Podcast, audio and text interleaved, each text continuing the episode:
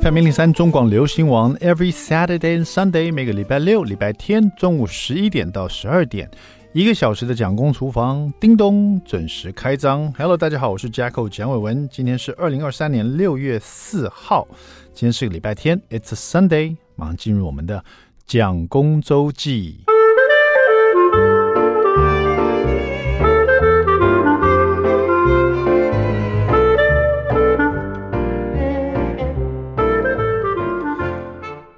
啊，自从让小朋友参加那个周末的篮球营呢，就是很多的运动中心呢会推出这种让小朋友参加篮球营呢，我觉得蛮不错的。尤其 Jackson 呢，他四年级嘛就很喜欢打篮球，因为我自己小时候其实很爱打篮球啊。虽然说我后来慢慢忙了，也比较少看 NBA，但是呢，小朋友爱打篮球，我觉得是个很不错的事情，因为他这个呃运动嘛，这个尤其男生呢啊，在篮球手上这样子。帅气的投球啊，抢篮板啊，哈，这个是一个很让自己可以听说也可以让身高有这个蛮蛮蛮大的加分嘛，对不对哈？那但是一年级的弟弟呢，对打篮球就比较提不起兴兴趣来。我每次在篮球场上，因为我带他们去参加这个篮球营嘛，所以我都会在现场，大概是两个小时的时间。然后弟弟总是把篮球当足球来踢，然后或者是投篮的时候，他总是像。打排球一样，这样乱丢一场，这样，就是我没有一次看他很认 很认真的在打篮球，但是我觉得也 OK 啦，因为他才一年级嘛，啊，最主要只是去就是说运动一下啊，然后有这个团队的这种运动的这种经验啊，也蛮不错的啊。但是呢，这个其实一年级啊，你看我长得其实我一百八十五公分了，所以我去篮球营的时候，我就想说，其他小朋友应该，我们家小朋友应该是蛮高的吧，哈。但是我后来看到一个一年级的小朋友啊，比 Jackson 四年级差不多快要跟他一样高，然后比我们家一年级的弟弟高好多，我就想说哇，这个人他爸爸是不是一个巨人呐？因为是篮球营，所以我们有时候也会看到家长啊，不同家长带小朋友一起来。那因为是运动中心嘛，所以大家都坐电梯上来，所以在电梯上就会发现，哎，其实他爸爸也没有很高，他只是小孩长得很快。一年级竟然长得跟四年级一样高，那太厉害了哈！呃，那这个打篮球呢，我们每次到那边去以后呢，其实是蛮轻松的，因为到那边去以后就有教练，教练就会让小朋友做暖身运动，然后开始教他们篮球的基本的一些运球啊、上篮啊、射篮啊、抢球啊，基本的动作，加上如何保护自己啊，在篮球场上。然后因为有两个。段落嘛，就两个小时这样子，所以中间也会休息一下。那很多家长可能会选择就在篮球场上，就是旁边有座位地方，这边看手机、划手机，或者等小朋友这样。那也有很多家长就是到了以后就直接把小朋友放着，他们就先离开了。大概两个小时以后再接小朋友，反正小朋友有教练在，他们也会非常就是专心的玩篮球嘛。所以家长也其实不需要在现场的哈。那那天呢，我们。因为这个是一期一期的哈，那我们第一期篮球营结束以后呢，Jackson 就立刻吵着说我要加入第二期哦，我就马上去帮他报名哈。所以第二期呢才刚开始的第一节课，那这意思是说第二期有些第一期完就是已经呃结束的小朋友，他们也会延续到第二期，那也会有新的一些加入的小朋友在第二期才加入的哈。为什么讲到这边呢？因为第二期的第一节课的时候，我们大家很多家长有认识的。已经带小朋友来了，然后也有一些新的小朋友跟我们不认识的家长也都到了。可是不知道为什么那天，比如说是下午两点钟开始好了，我们就一直等到两点十五分，教练都还没有出现。哎，我就觉得很奇怪，通常教练是不会迟到的哈。那可是说现场就很多小朋友，还有一些家长，那有些家长可能就是把小朋友送到就走了，那也有一些家长就他们就留在现场，就想说看看教练怎么为什么还没来。那这个时间对我来说，我就觉得，那这样子好了，那我就上去叫小朋友一起做一些暖身运动好了，因为他们暖身，因为小朋友你不叫他们做什么，他们就在那边胡闹，拿球乱丢了，然后跑来跑去的，叫来叫去，尤其弟弟，他就把这个篮球场上把它当成鬼抓人的地方了，你知道？所以我就想说上去，那我只叫我小朋友，叫我们家小朋友做暖身，好像有点有点叫不动他们，因为大家都在玩嘛，所以我就干脆。叫所有的小朋友，我说大家来一起，我们先暖身一下。那个你们暖身完教，因为教练都会叫他们先跑操场，就是跑这个，它是室内体育馆，先跑这个体育馆，跑个两圈，先暖身一下。我说小朋友来，我们大家一起集合，一起先暖身，先跑一下操场，先跑一下这个体育馆哈。然后待会教练来，你们就你暖身完了，就可以立刻开始这个打篮球了啊。那其他家长看到有家长上去教小朋友，他们也会觉得很乐观其成，因为反正没有教练嘛。那我就想说，好，大家暖身一下。暖身跑完两圈，教练还是没来。我觉得那就继续做下去。那我记得我看过教练教他们做什么什么一些暖身操啊，动动脖子啊，动动手啊。第一个动作，这个就开始教他们做这个动作。做完这个动作，教练也还没来。然后接下来又还有就是跑操场啊，就是说，比如说跑这个半场啦，然后再跑回来，然后再跑全场，就是有一些冲刺的一些暖身操，就开始在做这个。都已经七两点半了，教练都没有出现。然后等到两点三十五的时候，呃，楼下那个就是有一些家长跑到呃管管理室去问，说到底为什么教练还没来，才发现他们也联络不上教练，反正教练就莫名其妙失踪了。他可能就是不知道为什么，因为这是第二期的第一节课嘛，或许教练忘记了哈。就我们才得知说联络不上教练，然后他们准备就是呃让我们这个课到再再补给我们。那现在呢，可以让我们自由使用这个体育馆。那大家小朋友都已经暖身完了，也跑完了，也都做完，然后大家都看着我，好像好像我不做个什么，好像 好像不太行，你知道吗？结果呢，我就当天充当了教练两个小时，你知道，就叫小朋友来玩什么射篮游戏啦，叫他们玩什么环游世界啦，然后叫他们的分组来来这个对抗对方啦，反正我就变成教练了。然后从一开始只是想带他们做暖身。到直接带领他们做了两个小时的篮球营的活动，然后到后来所有家长还过来帮我拍手啊，讲真的太好了，有有有有蒋爸爸在，那大家还是做了一个，还是度过了一个非常有意义的下午。然后有很多家长后面才进来，然后以为我是教练啊，因为他们是新的家长，他们是新的一起，他们想说哇，这个教练怎么那么眼熟啊？那不是蒋伟文吗？我是不是来兼当篮球教练？我就说不是，不是，因为教练今天没来，这样子哈。对我来讲也是一个很特殊经验。那我的感觉是，真的当篮球营的教练是蛮过瘾的，但是好累哦。尤其有像我们家弟弟这种，把篮球当足球这么踢，然后把篮球场当做鬼抓人的场地，我真是要吼他才行呢。哦，那两个小时真的很累。那个两个小时结束以后，我带他们回去，我就要躺着休息一会了哈。OK，接下来我们来听 BTOD 的这首歌，是 Seven Eleven 高雄啤酒音乐节的主题曲哦，叫做《我看你是皮在痒》。好，听完这首歌，马上回到蒋公厨房。I like 103, I like radio. FM 零三中广流行王蒋公厨房，We're back，我们回来了，我是 Jacko 蒋伟文。第二段第一个单元，蒋公来说菜。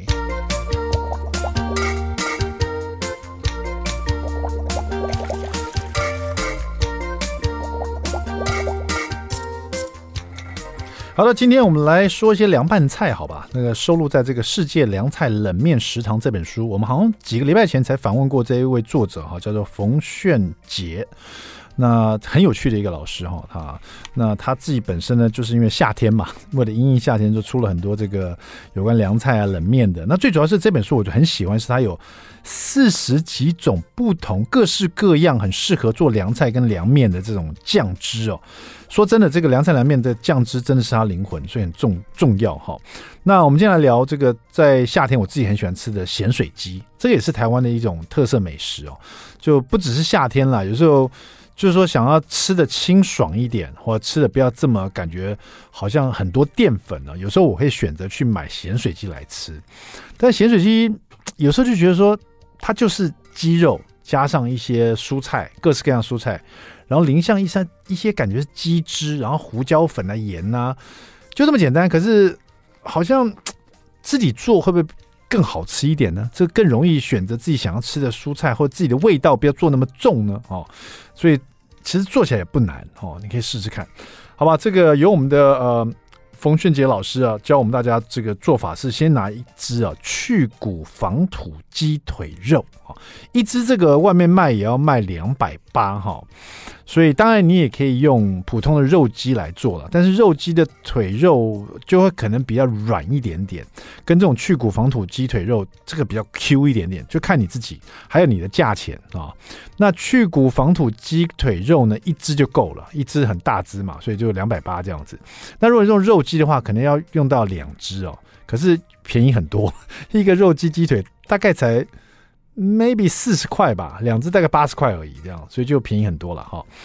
好，那这个它做法前面的前置都是准备功夫，因为其实咸水鸡嘛，你知道到最后就是拌在一起而已，所以准备功夫很重要哈。你要准备什么？你要准备一锅卤水哈。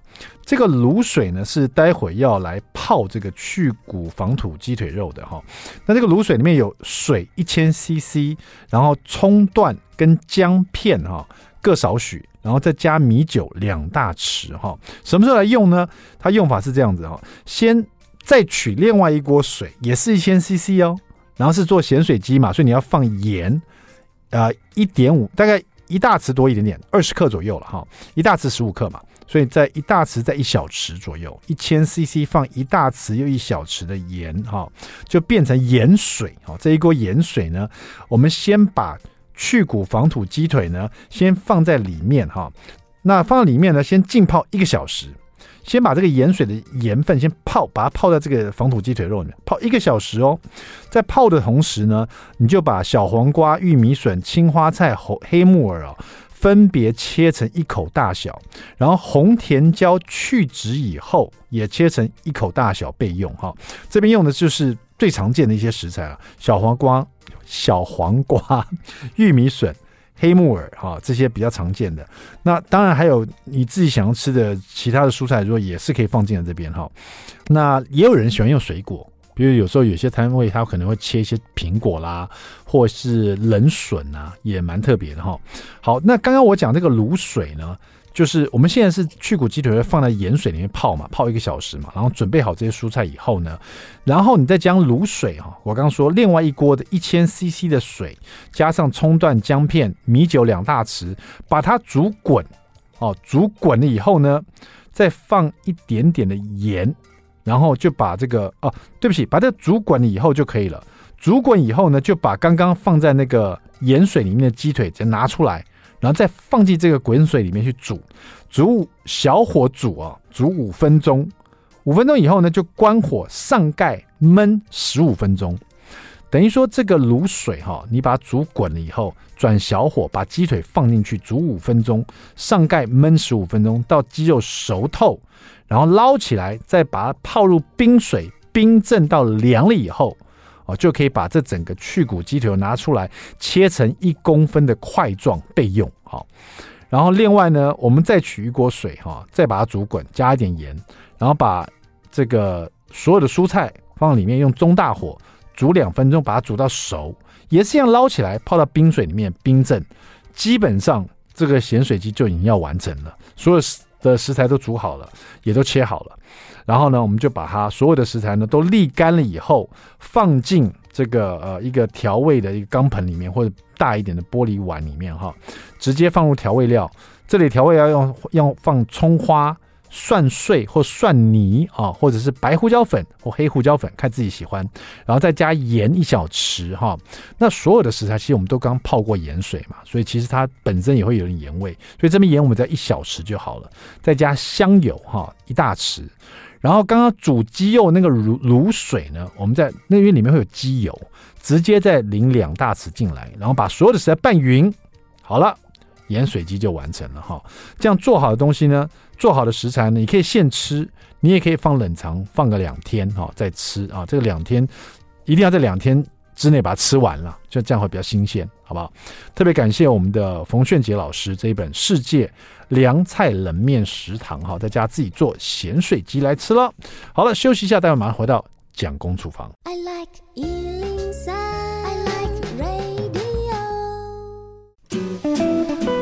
FM 零零三中广流行网蒋公厨房，We're back，我们回来了哈。今天厨房里要变成这个剧院哈，蒋公剧院来了哈。因为我们请到我们这个推荐我们大家看剧的好朋友，就是我们的蝗虫。Hello，蝗虫你好，我是蝗虫。是的，我们杀时间机器的这个主持人蝗虫啊。最近你的 Podcast 做怎么样？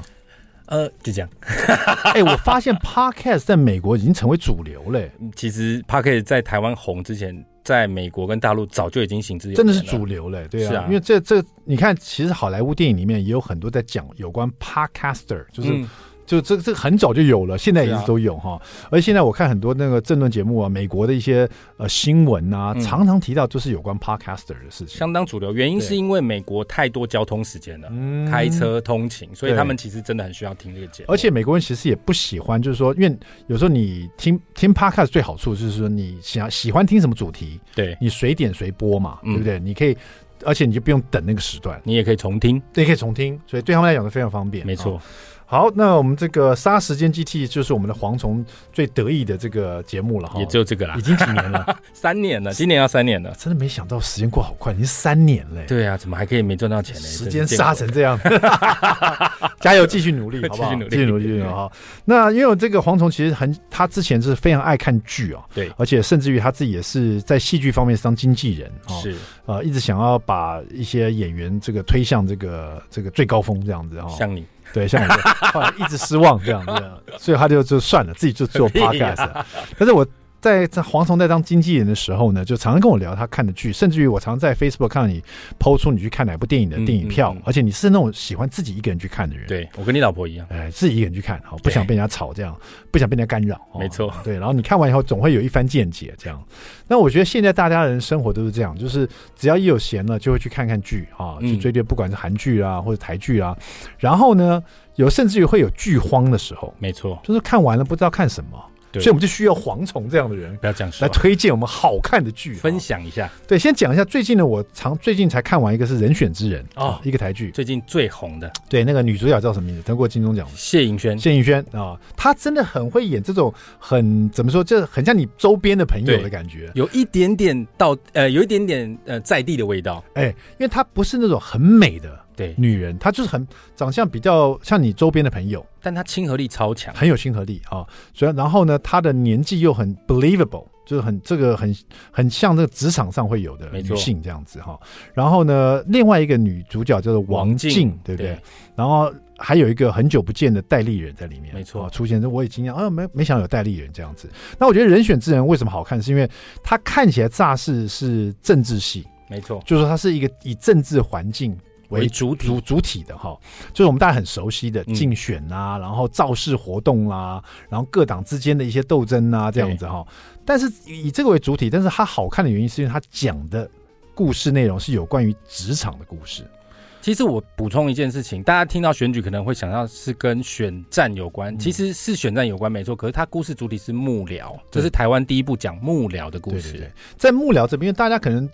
他以幕僚为主，大家就比较好奇幕僚在干什么。对，但其实追根究底，就是在讲职人的故事。嗯嗯，嗯，就是说幕僚他也是一种职人嘛。没错。那职人就会在职场遇到很多事情，在职场里面就分很多不同的人，比如说高阶主主管，对，中阶主管，然后还再就是这种新人菜鸟。啊，或者是那种对呃未来充满的这种梦想或者是憧憬的年轻人，没错，对这些人在这个职场里面，尤其是在政治这种幕僚的这种这种职场里面所发生的各式各样的事情，没错。那我觉得大家看了以后会非常有感觉，是因为它就是一个职场的生态。嗯啊，你会面对高阶主管，会面对跟你平行的主管，面对一些新人扯你后腿，或是抛抛呃抛头颅洒洒热血来为公司拼命这样子。对，可是也会影响到你，因为你是老鸟了，你知道吗？是啊，所以这各式各样职场生活就很有趣这样子。那以台湾大家很熟悉的这种选举啊，嗯嗯还有这个政治为整个的环境啊背景，对，就背景这非常好看。而且女主角跟男主角，还有我一定要提那个男主角叫做黄家健，是不是？嘉健是啊，他是他他里面剧里名字对，黄建伟，黄建黄建伟对黄建伟，他叫黄建伟哇，他这个选角选的太好了，他演的超松的，对，演的太好了，因为呃，其实我们公司有拿到这个角色的这个就是 casting 啊，你该不会有去吧？没有没有去，他给我们的的条件是他希望找到一个这样的角色是中年危机的。啊，那就你啊，对，但接下来他说了几句话：中年危机，他的工作跟家庭无法兼顾，然后必须要有草根性。啊。对，你唯一没有的就是草根性，对对，所以没办法。对，他要的角色，他要的人设是这样的人设，所以你看黄家健他演的就是一个很有草根性的。黄黄，不是黄家健了啊，黄建伟啊，黄建伟，这我已经被他这个角色演活到，我已经觉得他就是黄家健了，你知道吗？黄建伟，黄建伟，对，所以就是他他有草根性，然后在家庭跟这个中间是兼很无法兼顾。没错，这个这个戏我真的非常想。这样讲起来，最近台剧好像声量很大，超夯。最近好几部台剧好好看，而且那个水准之高是绝对可以比肩外国外的戏的。是，好了，今天蝗虫就是来推荐几部好看的台剧，包括我刚刚讲的人选之源，他还没看，可是正好我看，我看一半了，看了一半了哈。但是这个蝗虫呢，他对剧这么了解，今天他来，当然我们有一个美食冷知识有关电影的，来问一下蝗虫。来来来，好，来看他可不可以过关哈。呃，请问我先问你几个问题啊？好，这个你记不记得古巴三明治在我们台湾红的时候是因为哪部电影？那个什么餐车，五星餐，五星主厨快餐车，五星主厨快餐车，英文叫做 Chef 啊。嗯，对。那这部电影它是你还记得是哪一年的吗？不记得，很久了，二零一四年，快大概九年了，快十年，很快，时间过得很快。那我记得那时候是因为这部戏，大家都一时哦，大家都很喜欢吃古巴三明治。对对对对，在在夜市里都看得到哈。没错。请问五星主厨快餐车在中国大陆的翻译是什么？好，给你三个选项，这跟美食根本就没有关系。A. 落魄大厨哦，B. 五星主厨，C. 主厨餐车。好，想一下，这个中国大陆对这个电影的翻译，他们自己有自己一套哈。比如说以前很好笑，就是什么 Top Gun，嗯，好大的一把，好大的一把枪，不知道真的还是假的。有人后来推翻说没有，那个是网络开玩笑的。好，那这个。五星主厨快餐车是我们台湾这边的翻译，对，它的英文叫做 chef，就是这个这个主厨啊、哦。那你觉得中国大陆它翻译什么呢？A. 落魄大厨，落魄大厨；B. 五星主厨；C. 主厨餐车。好，黄总监说是 A，他选答，答案一定是一，一定是落魄大厨。为什么？因为落魄大厨跟五星大厨很像，所以答案一定在这两个当中。不是主厨餐车吗？我觉得主厨餐车勾不出这部戏的嗯内容，落魄感觉才会让人家想要进去看呢、啊。嗯，哎、欸，哎呦，这样讲很有道，很有道理。对啊，恭喜两位答对了，答案就是落魄大厨。以我当时看的时候，我也觉得很有趣，因为因为我不太记得这个中国大陆翻译什么，可是我觉得落魄大厨也是一个蛮有。蛮蛮有这个电影的感觉，嗯、对不对？他当时就是一个很有名的这个，好像得有米其林星的那个主厨，没错。对，后来因为跟这个一个 KOL 对干，对吗？对一个、嗯、这个后来就变成落魄了哈。后来就开了餐车，顺便修复他家庭的关系。对，为什么这个跟美食有关系？因为这部电影，对不对？它整个带起了古巴三明治在台湾的风潮。可是我一直觉得古巴三明治跟热压三明治很像，很像，但是它里面的东西啦。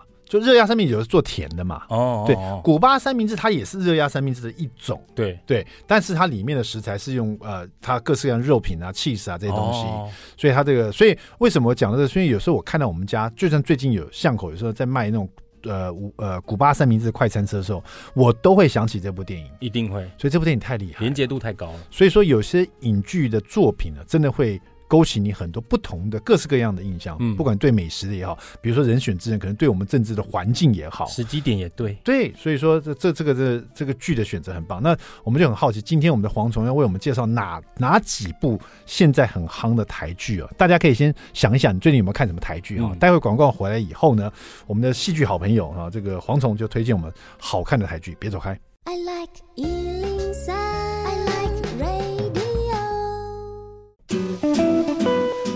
FM 零零三中广流行网蒋公厨房，我们回来了。今天我们厨房里面变成剧院了，请到的是我们的这个剧剧院推荐者，就是推荐给大家看好剧的人哈。就你有剧荒的话，找他就对了哈。黄虫哈，大家好，大家好，黄虫。如果大家再去那个 social 平台找你，怎么找？你就到各大搜寻可以听 Pocket 的平台搜寻“杀时间机器”就可以找到我们了。嗯、好的，你也可以这个询问蝗虫什么样的剧好看，他绝对会给你很好的建议哈。最近他推荐的是几部台剧，因为最近台剧在这些呃不管是各大的平台上都好像蛮有声量的、嗯，大爆发，对对？而且真的是一部接着一部，看不完呢、欸，不会有剧荒。嗯，先来推荐一部大家最最近新闻最多的就是《模仿犯》。嗯，其实《模仿犯》这部戏出来之后。大部分都是好评，但是也有一派觉得不是那么好。原因是因为它这个是日日本的文学改编的，那它其实是一个公公布美信的小说，那它其实两大本非常的厚，嗯，所以他们其实不完全是改编，它有点类似把它打破，重新解构。像男主角吴康仁，其实在书里面是不存在的。哦，是哦，他是独立建造一个这个角色来贯穿在小说里面的各个事件。所以，如果看这个小说的人，可能就对这部戏有一点，就是有点他自己的自己想法，会觉得偏不习惯，了解不习惯。但是，我觉得他其实我们一定得说改编嘛，因为其实台呃，我们从文学改成作品。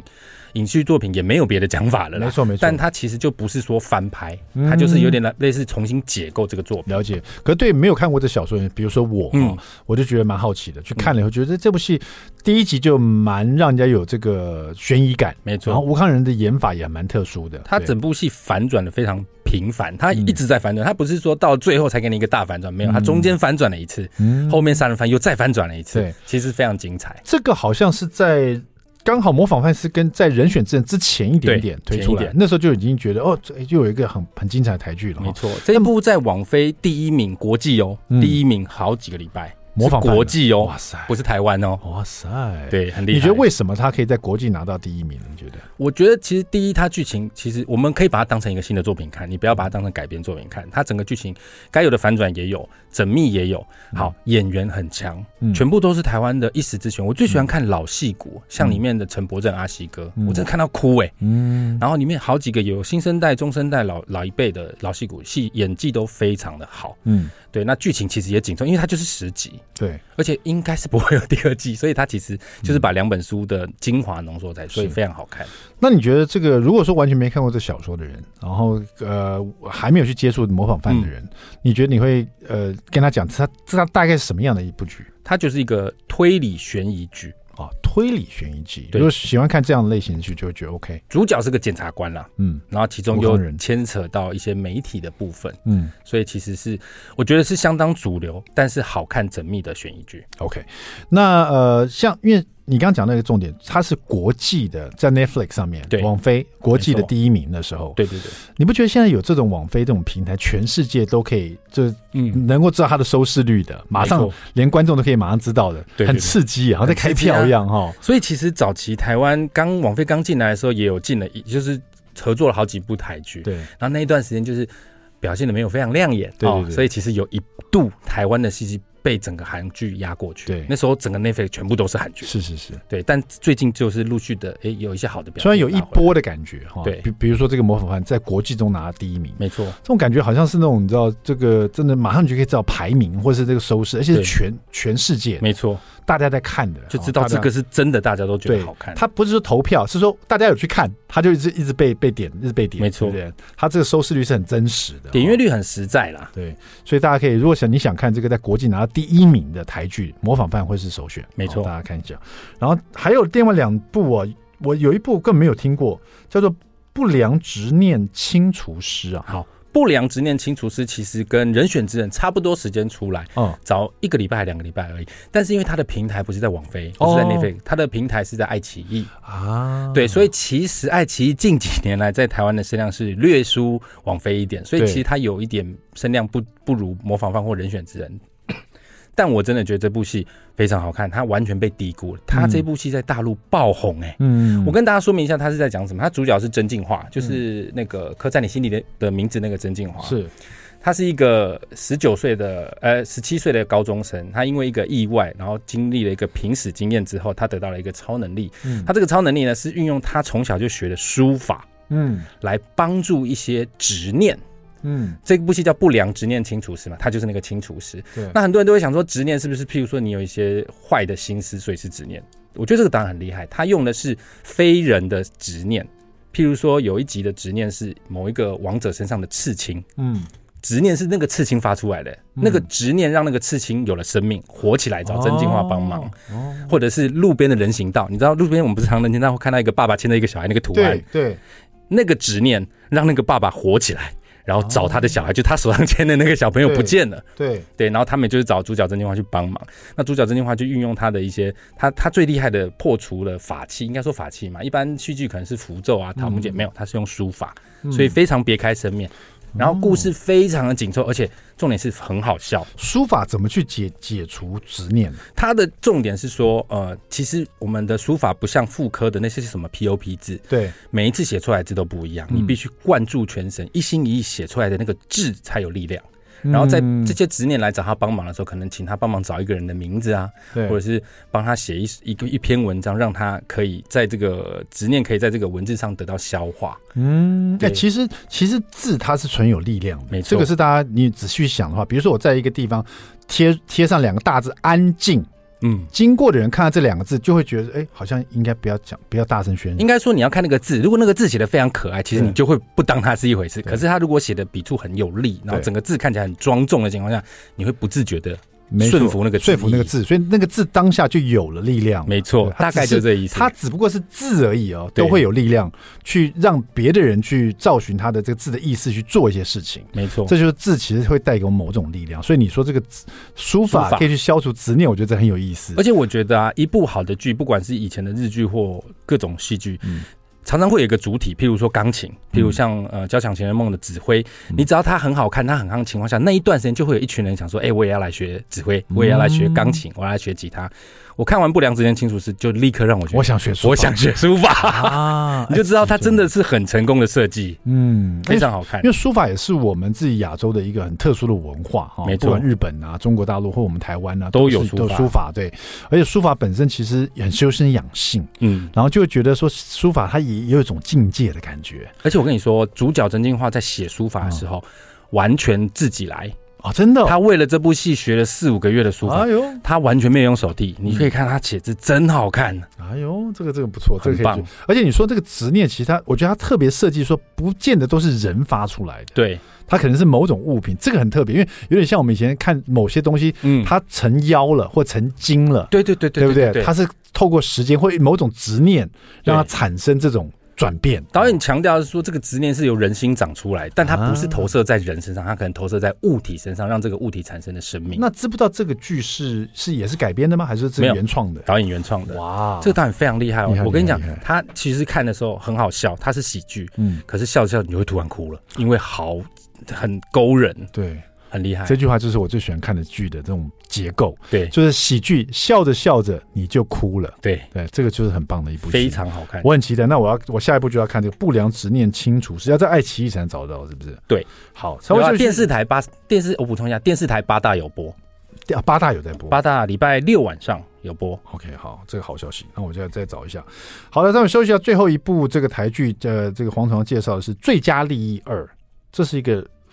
律师指人系，你最清楚了。对，因为我也去，我也去客串一下。好，待会马上回来，别走开。I like